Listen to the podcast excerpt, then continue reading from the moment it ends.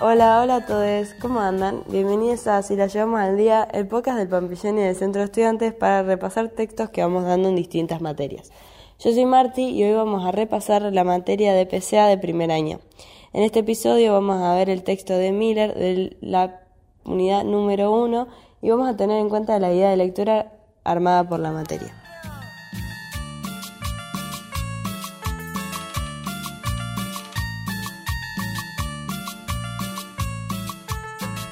En primer lugar, vamos a definir el positivismo y las corrientes de pensamiento que utilizó de apoyo para sustentar su propuesta. El positivismo es la filosofía de Comte cuyo objetivo era realizar un examen sistemático de todo el conocimiento. La validez del conocimiento era por método científico, que era una verdad incuestionable. Rechaza la metafísica tachándola de sofística e ilusoria. Lo insostenible mediante la, la argumentación o la observación debe ser rechazado atraídos por los empiristas que pensaban que la única fuente de conocimiento era la experiencia sensible, es decir, ver, oír, tocar, oler. Encontraron apoyo en los materialistas, quienes pensaban que todas las cosas existentes pueden ser entendidas en términos de propiedades de la materia y la energía, y ser reducidas a descripciones expresadas en centímetros, gramos y segundos. También encontraron lazos con evolucionistas, Comte sostenía que la civilización evoluciona pasando por tres estadios, el teológico, el metafísico y por último el positivo.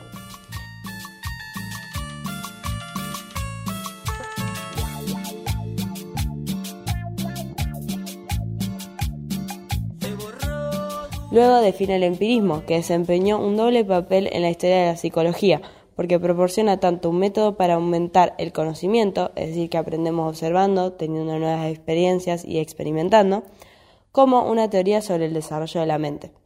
Es decir, que la mente del niño al nacer es una tabula rasa, por lo que el método empírico es el único posible para adquirir conocimiento.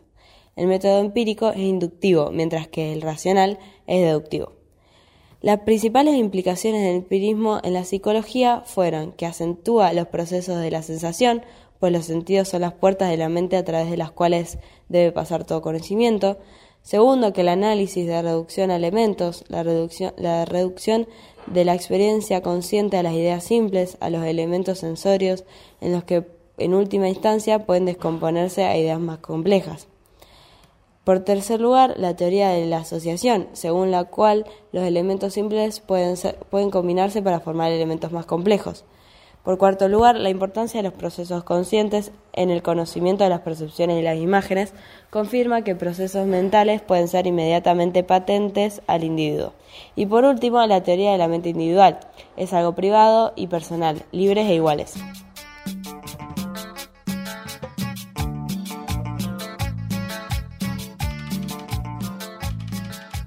La psicología pasó a ser una ciencia, una ciencia experimental al unir dos líneas de pensamiento Primero, la fisiología, donde todos los actos humanos debían ser explicados mediante principios físico-químicos por influencia del materialismo, que se basó en el estudio de los órganos receptores y de los nervios sensitivos que unen los receptores y el cerebro, y la filosofía empirista, porque eran importantes los receptores.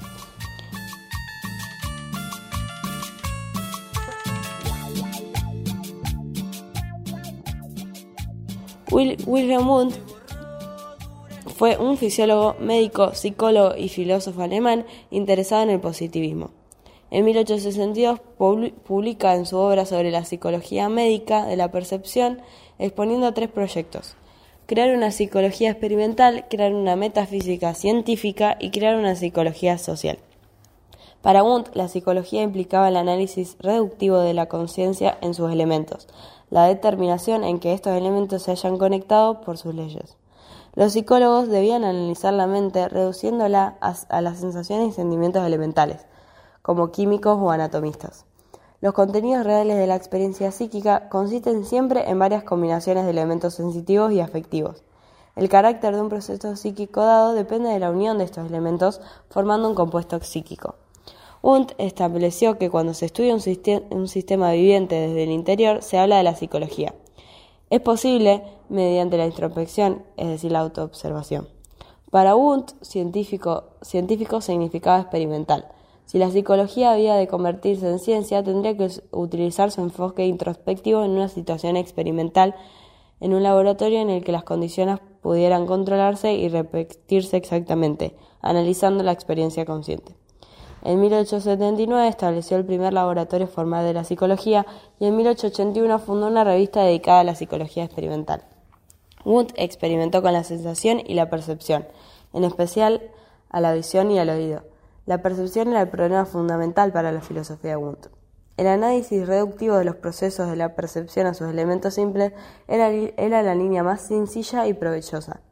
Los estudios del tiempo de reacción proporcionaban un procedimiento para medir la velocidad de pensamiento. Guió investigaciones sobre los problemas de la atención, sobre el estudio de la asociación y la memoria y sobre la introspección en sus sentimientos y emociones. Realizó un experimento del metrónomo. Parte de la experiencia que una sucesión cualquiera de golpecitos proporcionada es un sentimiento subjetivo de placer o displacer. Mientras aguardaba cada chasquido sucesivo, sentía una tensión. Una vez que el chasquido se producía, sentía alivio. Cuando aumentaba el ritmo de los chasquidos, se sentía excitado.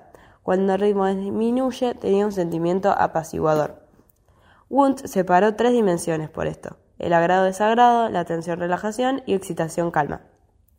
La evidencia introspectiva en que Wundt basó su teoría tridimensional sobre el sedimento donde postuló que las emociones son conjuntos de sentimientos conscientes elementales. Wundt se enfrentó con el positivismo e hizo hincapié en los problemas metafísicos de la filosofía. La observación introspectiva es esencialmente privada y los casos de, los casos de desacuerdo no pueden decidirse repitiendo las observaciones. Definió la psicología social como la mente de los pueblos se manifiesta en la lengua, el arte, los mitos, las costumbres, el derecho y la moral. Obras culturas, todas ellas que, que son obras culturas, todas ellas que un individuo no podía hacer nunca, no podría hacer nunca en aislamiento. Divide la ciencia de la psicología en dos partes, la experimental y la social.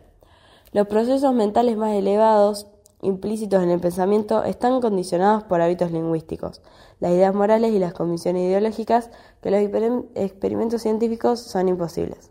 El pensamiento no puede entenderse a través de la lógica, decía. Bueno, ese fue el texto de hoy. Muchas gracias y nos vemos en el próximo